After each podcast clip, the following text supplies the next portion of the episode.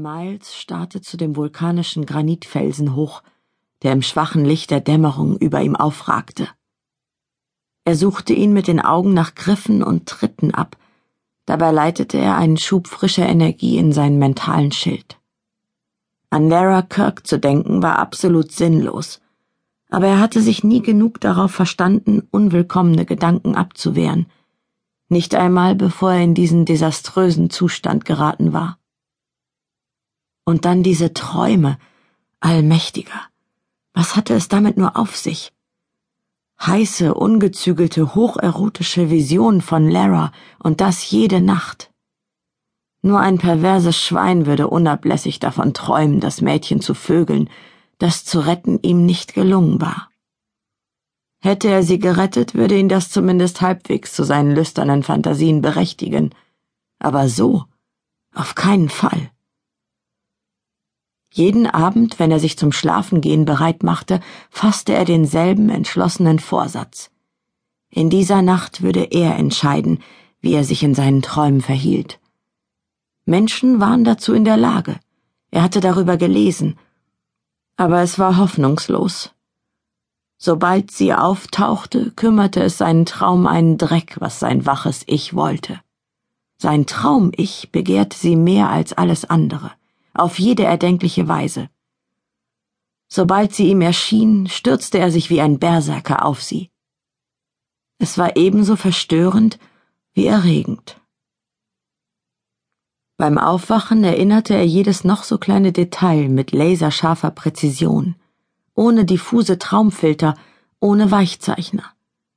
Ihr süßer, salziger Geschmack, ihr weiches, dichtes Haar, das wie Seide durch seine Finger floss, ihr Körper, der sich im Einklang mit seinem bewegte, so stark und schlank, heiß und schlüpfrig.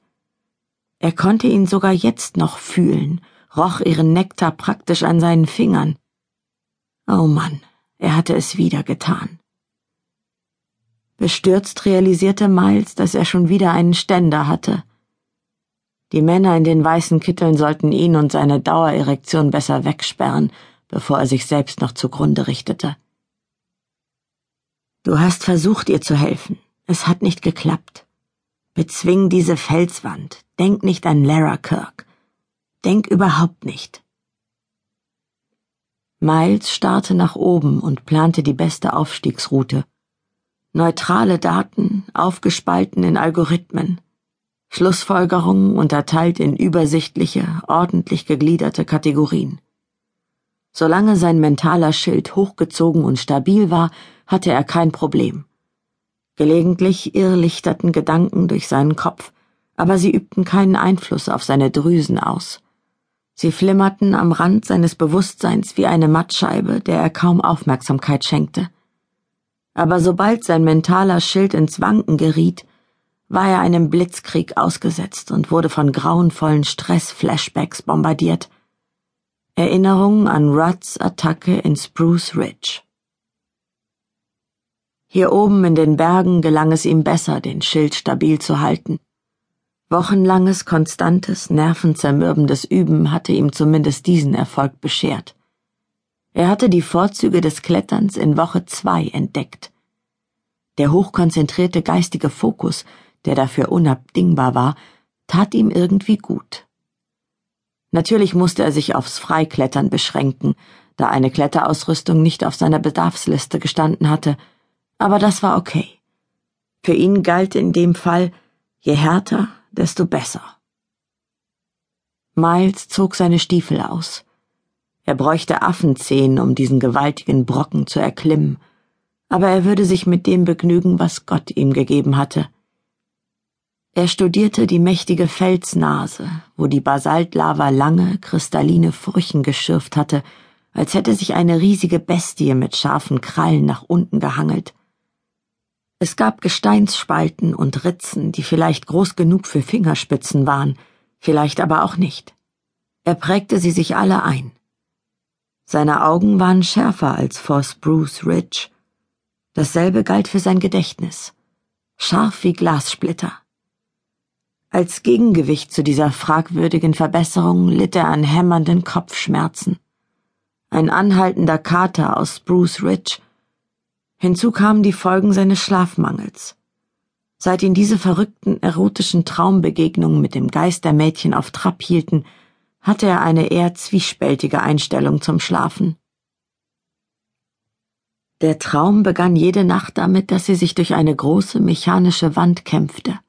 Es war ein gewaltiges Ding im reto-futuristischen Stil, voller monströser, sich drehender Zahnräder, schwingender, beilförmiger Pendel, ein Wirrwarr von Teilen, die sich stetig bewegten, aber irgendwie gelang es ihr, verborgene Lara-förmige Öffnungen zu finden und hindurchzuschlüpfen, geschmeidig und routiniert wie eine sexy Stangentänzerin.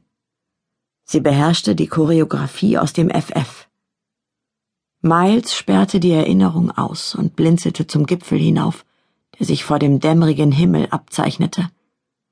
Lara war eine gefährliche Geistererscheinung. Sollte er seine Konzentration und damit den Schild auf halbem Weg nach oben verlieren, wäre er erledigt. Es war nicht so, dass er den Tod fürchtete, das tat er schon seit Spruce Ridge nicht mehr. Rudd hatte ihn an einen Punkt getrieben, wo der Tod sein Freund geworden war. Er würde sich nie wieder vor ihm ängstigen. Trotzdem suchte er ihn nicht bewusst, er war zu gleichgültig und energielos, um seinen Suizid zu planen. Mehrmaliges Durchatmen half ihm, sein Schild wieder zu stabilisieren. Er konnte losgehen. Er spannte die Finger an.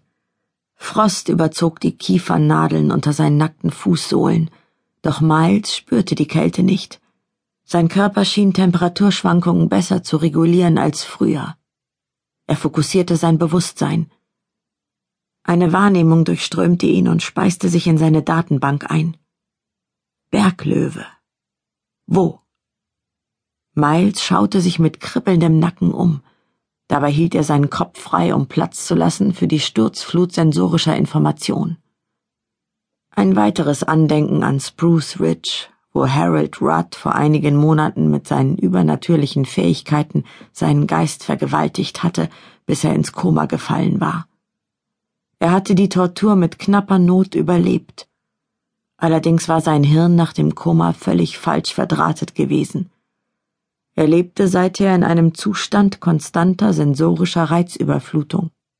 Die Welt plärrte von allen Seiten auf ihn ein, ohne Filter, ohne Pause, ohne Ausfallzeit. Es machte ihn fix und fertig.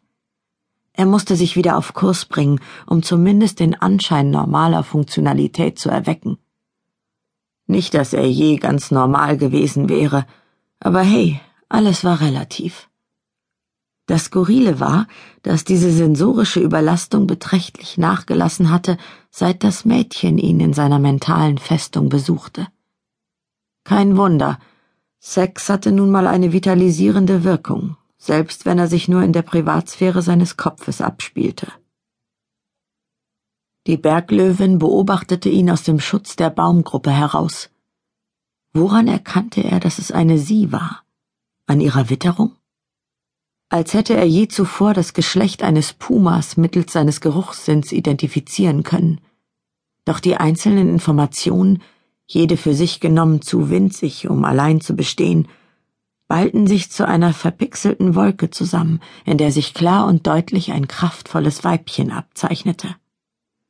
Sie war nur ein Schemen zwischen den Bäumen, doch in ihren Augen schimmerte die unergründliche Ruhe einer Raubkatze. Ihr Schwanz wischte durch die Luft, als sie merkte, dass er sie beobachtete. Fasziniert erwiderte er ihren Blick. Er liebte es, Tieren in freier Wildbahn zu begegnen. Das waren die Momente, nach denen er sich sehnte. Flüchtige Augenblicke, in denen seine gesteigerte Sensibilität ein Geschenk war und keine Marter. Die Berglöwin verharrte so reglos wie er, bis Miles kapitulierend die Hände hob. Ich bin nicht dein Frühstück, informierte er sie. Sie schlug wieder mit dem Schwanz, ließ sie nicht aus den Augen. Miles trank einen Schluck Wasser, verstaute die Flasche und nickte respektvoll. Man sieht sich. Dann machte er sich an den Aufstieg. Es war eine lange und mühselige, schier unmögliche Kletterpartie. Stille und Einsamkeit halfen seiner Konzentration.